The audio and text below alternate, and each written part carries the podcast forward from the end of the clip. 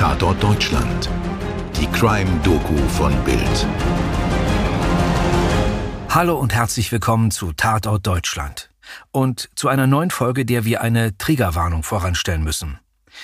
In der heutigen Ausgabe geht es um extrem brutale Morde aus sexuellen Motiven und darüber hinaus um sehr verstörende Fälle von Tierquälerei und Nekrophilie.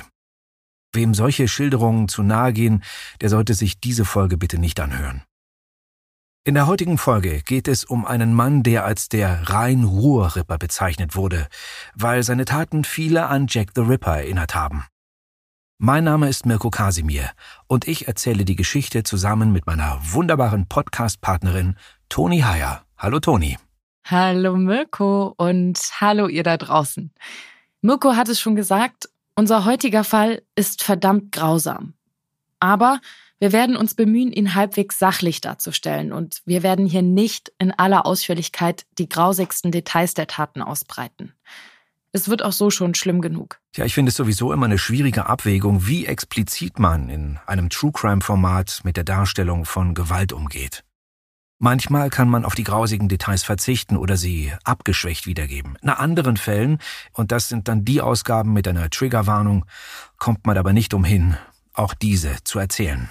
Vielleicht fangen wir erstmal von vorne an und erzählen die Geschichte von Frank Gust. Frank Gust wird 1969 in Oberhausen geboren. Wenige Monate nach seiner Geburt reicht die Mutter die Scheidung ein. Der Vater trinkt und vernachlässigt die Familie. Da sie selbst voll berufstätig ist, kümmert sich die Oma um Frank und seinen älteren Bruder. Doch bald darauf erkrankt die Großmutter und er wird bis auf die Sonntage, die er bei seiner Mutter verbringt, in einem Säuglingsheim betreut. Okay, Moment mal, vielleicht machen wir hier gleich noch mal ganz kurz Stopp. Vieles, was wir über die Kindheit und Jugend von Frank Gust erzählen werden, das klingt ein bisschen nach einer Checkliste für Serienmörder. Zum Beispiel schon die frühe Trennung von der Mutter, das Weggeben ins Heim, die schrecklichen Sachen, die er erleben wird und die schrecklichen Sachen, die er Tieren antun wird. Da kommt man leicht an den Punkt, wo man Wissen mit dem Kopf nickt und sich denkt, ja, ist ja völlig klar, wie das ausgeht. Ja, das mag sein, aber natürlich gibt es keinen Automatismus und keine Formel. Also schlimme Kindheit gleich zukünftiger Psychopath. Wir sprechen von Faktoren, die möglicherweise einen bestimmten Lebensweg begünstigen können und von möglichen Warnzeichen, aber nicht von zwangsläufigen und allgemeingültigen Entwicklungen. Wer als Kind Zurückweisung und körperliche und seelische Gewalt erdulden muss, der ist vor allem erst einmal Opfer und benötigt Hilfe und Verständnis. Und nur in sehr, sehr, sehr wenigen Ausnahmefällen werden diese Opfer später zu einem Täter, wie Frank Gust. Aber Mirko, erzähl mal weiter. Später, so um die Zeit, als Frank Gust im Kindergartenalter ist, zieht die Familie in ein kleines Haus. Die Oma, die Mutter, der ältere Bruder und er. Frank ist ein einzelgängerisches Kind, das keine Freunde findet und schon früh gemobbt wird. Und missbraucht außerhalb der Familie, mehrfach. So berichtet er es selbst viele Jahre später. 1977 heiratet die Mutter erneut. Einen Polizisten, der ein strenges Regiment einführt. Er ist nicht der liebevolle Ersatzvater, den Frank gebraucht hätte. Die Großmutter, seine wichtigste Bezugsperson, zieht infolge der Hochzeit aus dem Haus der Familie aus. Frank Gust wird mit acht Jahren wieder zum Bettnässer er beginnt in Geschäften Dinge zu stehlen und entwickelt sich zu einem gewohnheitsmäßigen Lügner. Der Stiefvater, der Polizist, durchsucht ihn regelmäßig und es gibt gruselige Berichte, nach denen sich das Kind für diese Durchsuchungen wie ein Verbrecher im Film mit abgespreizten Armen und Beinen an die Wand stellen musste. Findet der Stiefvater etwas, das wie ein Fehler wirkt oder ihm nicht passt, dann wird das Kind streng bestraft. Mit neun Jahren hat er ein Erlebnis, das ihn beeindruckt und prägt. Er hat einem Mitschüler ein Meerschweinchen abgekauft. Da er weiß, dass er es auf keinen Fall zu Hause halten kann, bringt er es zu seiner Großmutter. Doch auch die sagt ihm, dass er das Tier nicht behalten könne. Er solle es zurückgeben. Als er erklärt, dass das nicht ginge, da sagt sie ihm, dass er es dann eben töten müsse. Also bindet er das kleine Tier an Stöcken fest, die er in die Erde gerammt hat. Er will es mit einer Betonplatte erschlagen. Es soll nicht leiden. Ganz schnell soll es gehen. Doch er verfehlt den Kopf.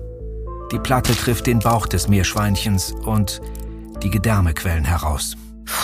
Okay. Die meisten von uns hätte dieser Anblick wohl schockiert und geekelt. Der kleine Frank Gust aber genießt den Anblick. Und er beginnt in der Bauchhöhle herumzuwühlen und die Wärme des soeben getöteten Körpers zu genießen. In den folgenden Jahren wird er zum obsessiven Tierquäler. Er stiehlt Kaninchen in der Nachbarschaft, quält und tötet sie. Als er in die Pubertät kommt, verbindet sich sein Sexualtrieb mit dieser Lust am Quälen und Töten. Mit zwölf lässt er sich selbst ins Heim einweisen, um der Familie zu entkommen. Als er 13 ist, schleicht er sich bei einem Krankenhausaufenthalt in die Pathologie und sieht dort seine erste Leiche. Von da an beginnt er auf Friedhöfen und in Leichenhallen die Körper Verstorbener aufzuschlitzen und sich dabei sexuell zu befriedigen. Doch die große Befriedigung stellt sich nicht ein. Die Körper sind kalt, ihm fehlt diese Wärme, der er seit dem Erlebnis mit dem Meerschweinchen hinterherjagt. Kurzzeitig erwägt er, die Leichen aufzuwärmen, verwirft diesen Gedanken aber wieder. Und so tötet er weiter Tiere. Immer und immer wieder Kaninchen, aber auch größere Tiere.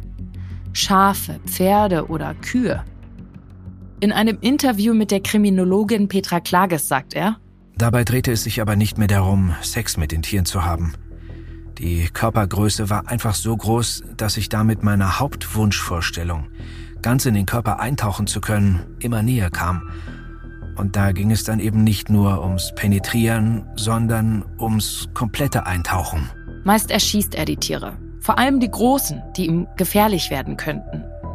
Seine Mutter ist passionierte Jägerin und auch Frank Gust macht als Jugendlicher einen Jagdschein. Die reguläre Jagd interessiert ihn zwar nicht besonders und das Gehabe und die Dünkel der Jäger stoßen ihn ab, doch es ist ein Weg, an eine Pistole zu kommen. In seiner Fantasie ist er längst über den Punkt hinaus, wo er nur Tiere quält. Er will Menschen töten. Er will Frauen töten, in denen er, wie er später aussagt, Schlachtvieh sieht.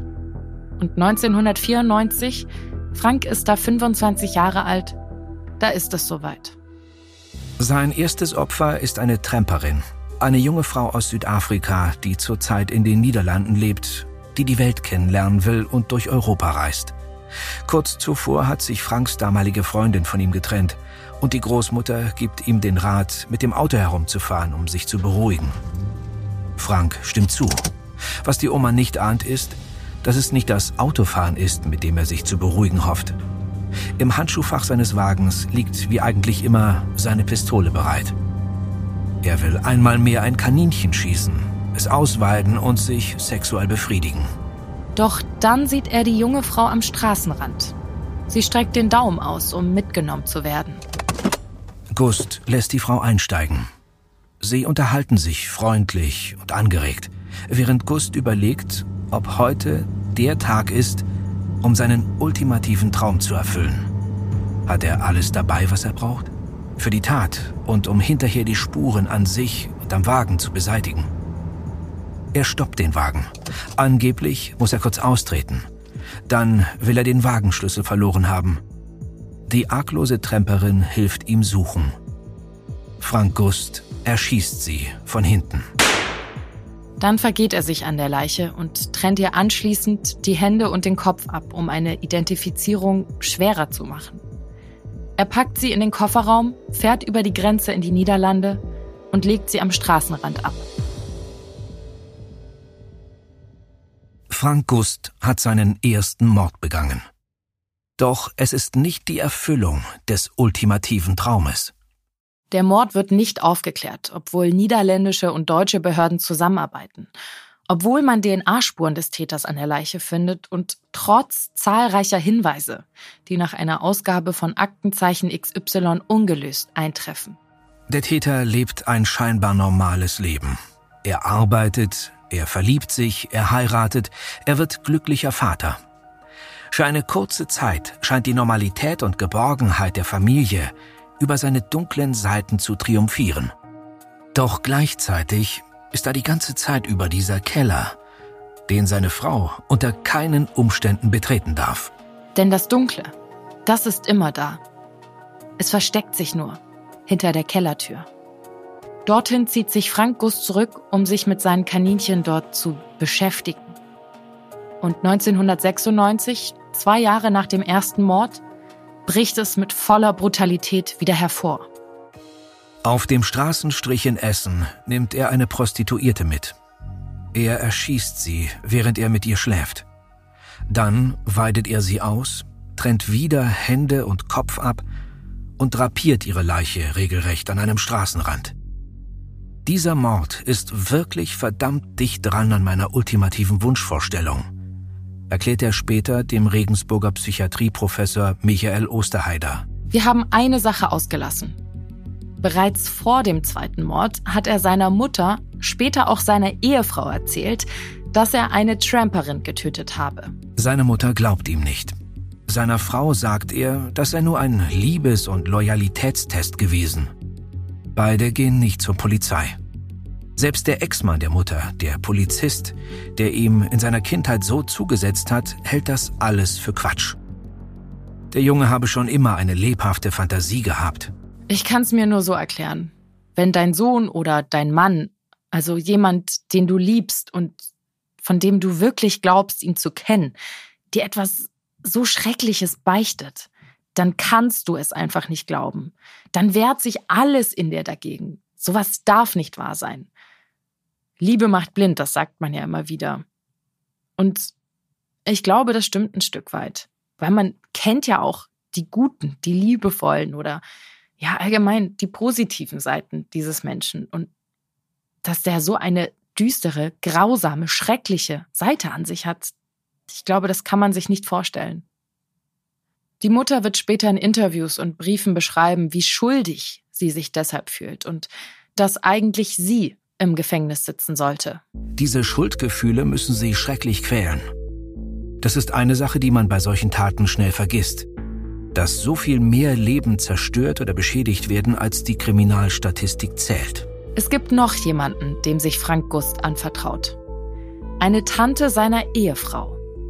Und sie scheint ihre Augen nicht verschließen zu wollen. Als sie droht, ihn anzuzeigen, tötet er die 47-Jährige. Vor Gericht stellt er die Sache anders dar. Die Tante habe sterben wollen. Er habe ihr beim Suizid geholfen. Die Ermittler gehen jedoch davon aus, dass es sich um einen Vertuschungsmord handelt. Die Leiche zerstückelt er und verstreut sie in einem Wald. 1998 tötet er erneut eine Prostituierte. Es ist sein letzter und schrecklichster Mord. Es geht ihm nicht mehr vor allem ums Töten. Er will sein Opfer leiden sehen. Stundenlang foltert er die Frau, bevor er sie endlich erschießt.